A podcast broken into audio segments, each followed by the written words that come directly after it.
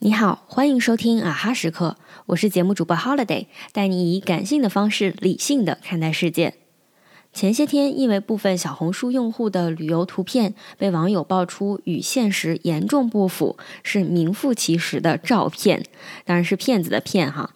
过度滤镜的话题一时间成为各大媒体讨论的对象。小红书平台也发布了官方道歉声明，称一些用户确实存在对分享的内容过度美化，平台也积极倡导大家避免过度修饰，尤其是在美妆、穿搭、探店等为为他人提供建议的领域。关于这个事件，我想通过以下四个问题分享一下我的个人看法。第一个问题，为什么会产生过度滤镜的现象？无论是小红书还是朋友圈，分享前先 P 图，似乎已经是大家的共识。这是一个人人都会摄影、人人都能分享的时代。拍照五分钟后，经过修图两小时的加工，任何平平无奇的景点，在社交平台上都能变成大片。导致过度美化的原因，表面上看是现在的分享具有社交属性，或者说不纯粹性。现在拍照并不是为了放在手机里自己欣赏，而变成了对他人的一种展示，是营造和维系人设的手段。甚至当微信成为私域流量的入口，很多人的工作或者说生意需要借助朋友圈的展示来推进，分享的动机越来越不纯粹。当一切和利益挂钩，自然导致了虚假的美化。从个人层面看，过度美化是现代人极度不自信和极度渴望认可的表现。大家期待点赞和类似“太美了”“太会拍了”这样的回复，通过外界的肯定实现一种满足感。相比真实，美化后当然更容易收获关注，而越是美化，就越害怕还原真实。当大家都活在虚假的美化世界中。面对真实的自己时，容貌焦虑、身材焦虑的问题就会越来越严重。第二个问题，过度美化是不是一种艺术创作？我在网上看到过一篇公众号大号对这件事的评论，其中的核心观点是：能把照片拍好看是审美和艺术创作的能力高。确实，人天生热爱美好的事物，人人都有追求美的权利。我并不反对适当修饰，但如果将展现实景的照片美化到面目全非，在我看来，这并不是艺术创作，而是对美本身一种畸形的认识。之前看摄影杂志，里面有句话让我印象深刻，大意是：随处可见的被制造出来的美不值一提。我理解的艺术应当源于生活，是真实的一种抽象表达，而不是仅仅通过滤镜变成更好看的颜色，把脸修尖、腿拉长就能叫艺术。第三个问题，为什么有必要反对过度滤镜的分享？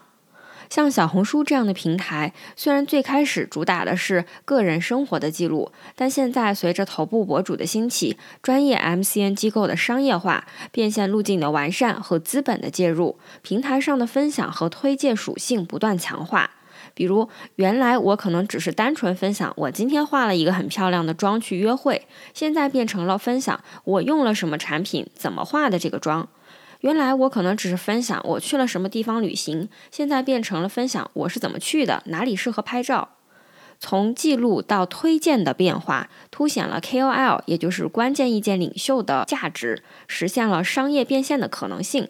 博主们的收入增加了，另一方面他们的责任也更大了，因为博主分享的内容会对其他人的决策产生影响，所以信息的真实性、准确性、及时性就尤为重要。以旅游攻略类的内容为例，如果呈现的场景和实景差别过大，当很多粉丝抱着一百分的期待专门去相关的景点，以为他也能随手拍出和博主一样的美照，巨大的落差自然会引起内心的极度不满。最后还有一个可能很少人会关注的问题，就是那些最初发文爆料的网友为什么会愤愤不平？除了上面提到的落差感，其实更主要的问题可能是流量的操控。一方面，网友会对博主通过分享不真实内容而获取大量流量的行为产生不满；而另一方面，或许刚好相反，因为自己无法用同样的场景获取预期的流量和关注。反对一件事的人，很可能是因为自己没能从中获得到相关利益。这样看来，其实还蛮讽刺的。生活到底需不需要滤镜？美化有错吗？昨天我拍了一组街景的照片，就是广州老城区日常的烟火气。我表姐在我的朋友圈下面留言说：“真不懂这些破破烂烂有什么好拍的，美在哪里？”我一时不知道该怎么解释，因为每个人对美的定义也不同。但我设想了一个场景，就是五百年后，未来的人们研究二十一世纪古人的生活，就像我们现在想复原唐朝当时的盛世一样。他们找到了很多篇小红书笔记，但是那些过度滤镜下都不是真实的，所以他们永远也无法了解曾经的世界。这样想想，还是挺可怕的。